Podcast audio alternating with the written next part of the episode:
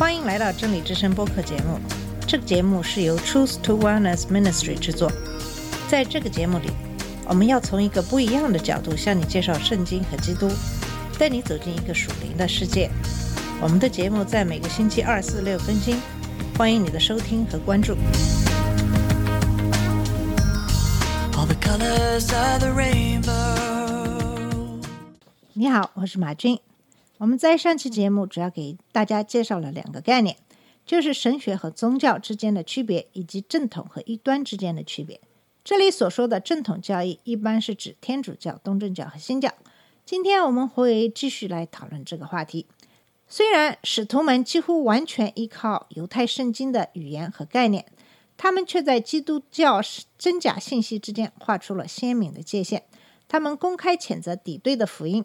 在加拉太，保罗诅咒那些把犹太教的律法的要求加到福音上的人。首先，约翰提出了这样的观点：基督徒必须相信基督道成肉身来到世上。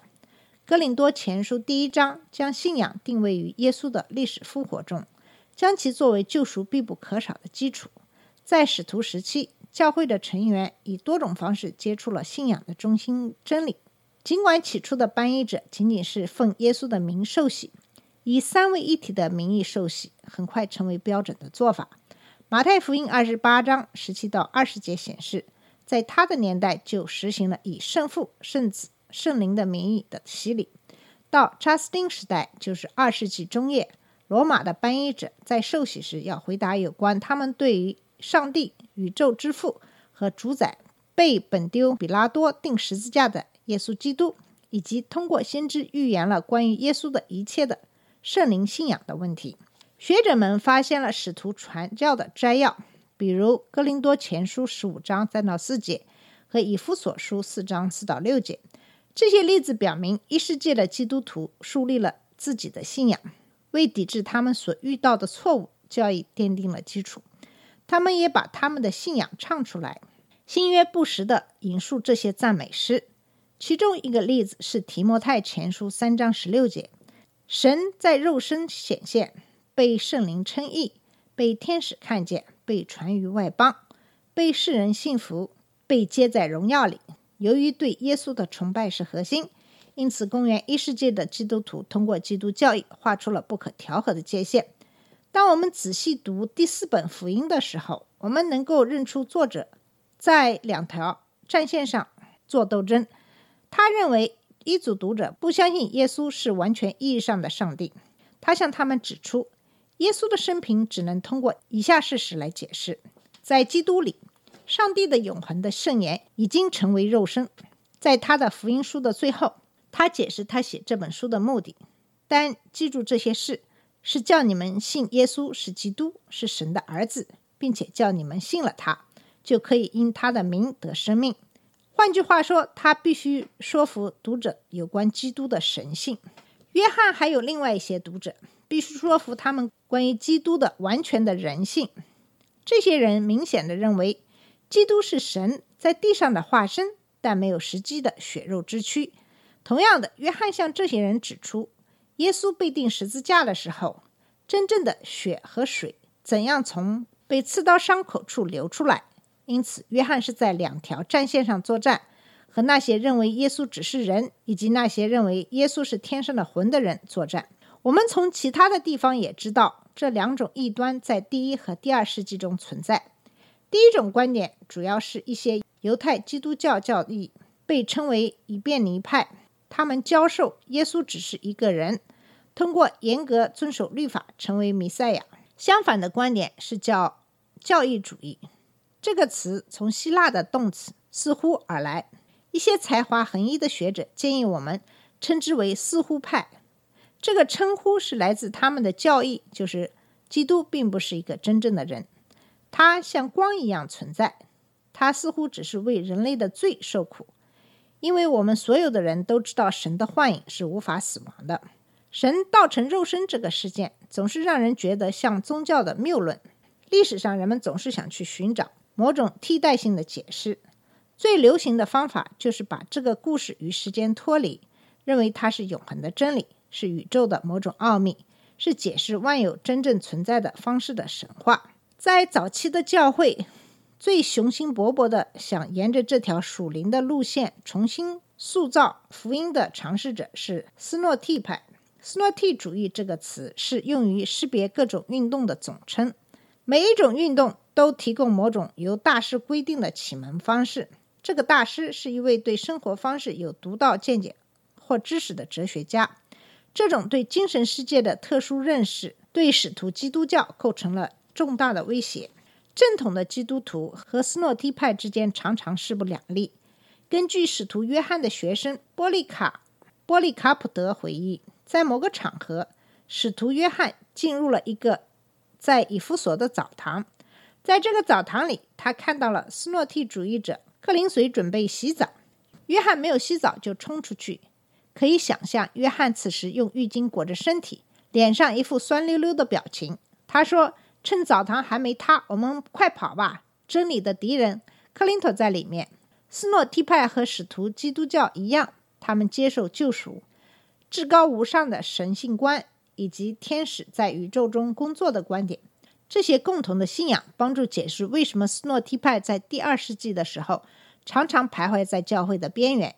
以及许多人为什么会在教会中找到同道的原因，但是，一旦进入其中，斯诺蒂派想净化这些基本观点。他们认为这些观点来自于低级且粗俗的解释，是由物质化的基督教引入的。斯诺蒂派的基本教义是我们所谓的二元论，也就是说，他们相信世界最终分为宇宙的两种力量——善与恶，与希腊的哲学观点相同。他们把邪恶等同于物质，因为这个，他们认为任何创造之神都是邪恶的。他们感到神造物，与其说是不可能，不如说是不体面的。他们自己至高的灵与任何这样的罪恶的倾向相去甚远，因为终极的神与物质世界毫无联系。斯诺提派把创造解释为一系列的流溢。如果我们认为神是一种太阳，这种流溢就是一种光速。就是神本身的伸展，但是这些光速又各不相同。这些超自然的力量可以产生低级的能量，直到它们转换形态。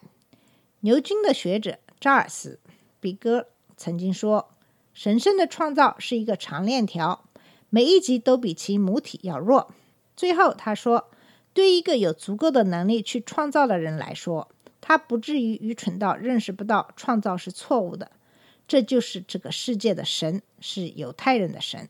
一系列的流溢之间的精确的关系，在不同的斯诺提派之间也有不同，但是他们都同意，在人类灵魂中，天国的纯光已经陷入不愉快的物质事物之中，并且必须被拯救出来。斯诺提派创造了他们自己的基督教文学作品的版本。通常，斯诺提派把基督看成是许多低级的众神中的一个。缺乏上帝的纯洁和效力，只有这种低层次的灵才会卷入物质世界的邪恶当中。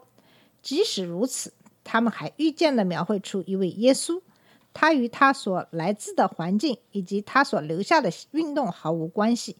他拒绝了他的犹太人倾向、律法书和诸如上帝之子之类的犹太头衔。他没有被描绘成一个行神迹或在复活中死亡的灵。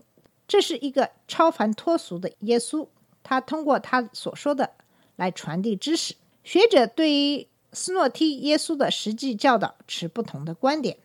读者通常会从这些描述中重新建立一个耶稣的形象，他们看起来像读者自己，把耶稣描绘成一个宽容的和包容的、有着直觉、说议员，并且向那些被有控制权的主教压制的人说一些。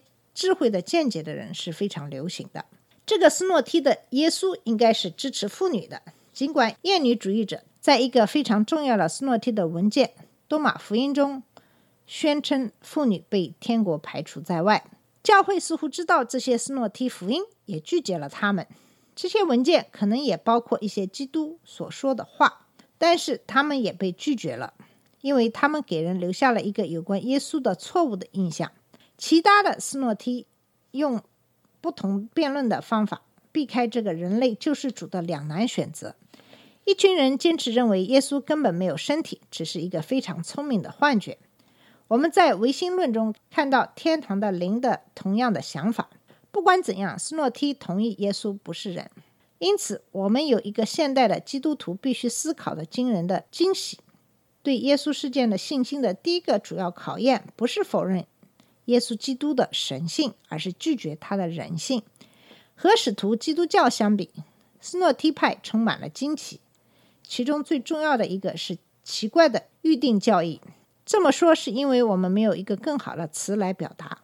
许多斯诺梯主义者认识到天国中的无产阶级和资产阶级，较低级的属灵阶级凭信仰而生活，高级的属灵阶级则是光芒四射或是完美的，并且靠着知识生活。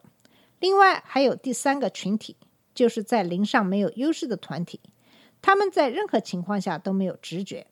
一些反复无常的神灵造就了他们，即使是最优秀的大师的领导，他们也无法看到。好了，我们今天的节目就到这里，在下一期节目里，我会继续给你介绍正统教义的崛起。谢谢你的收听，我们下次节目再见。这里是真理之声播客节目。真理之声是 Truth to Wellness Ministry 旗下的一个节目，由 Truth to Wellness Ministry 制作和播出。如果你有什么想跟我们分享，请给我们发电子邮件，我们的邮箱地址是 truth to wellness at gmail dot com。你也可以直接去我们的网站 www dot truth to wellness dot com 浏览更多的信息。下次节目再见。